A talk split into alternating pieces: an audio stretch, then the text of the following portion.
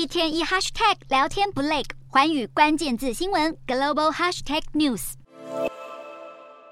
因为新冠疫情而暂停三年的中国出境旅游团，现在要扩大开放了。中国在十号公布第三批恢复出境旅游目的地的名单，终于要开放团客前往美国、英国、德国、澳洲、日本、南韩以及印度等总共七十八个国家，但还是没有台湾。中国在今年二月六号开始恢复首批出境跟团旅游，开放前往泰国、新加坡等二十个国家。三月十号宣布第二批名单，包括法国、意大利等。四十个国家，现在则是增加至一百三十八个国家。这项消息公布后，激励日本和南韩的零售、美妆以及旅游类股应声上扬。日本全日空控股公司、日本航空、JR 东日本以及日本私营铁道等公司的股价，在十号开盘后都纷纷上涨。不过，赴中国旅行的人气似乎却是两样情。在中国重新开放边境半年后，赴中旅游的国际旅客仍然寥寥无几。今年第一季只有五万两千人次透过旅行社组团到中国旅游，二零一九年第一季则是三百七十万人，与往年一样。当中近一半的游客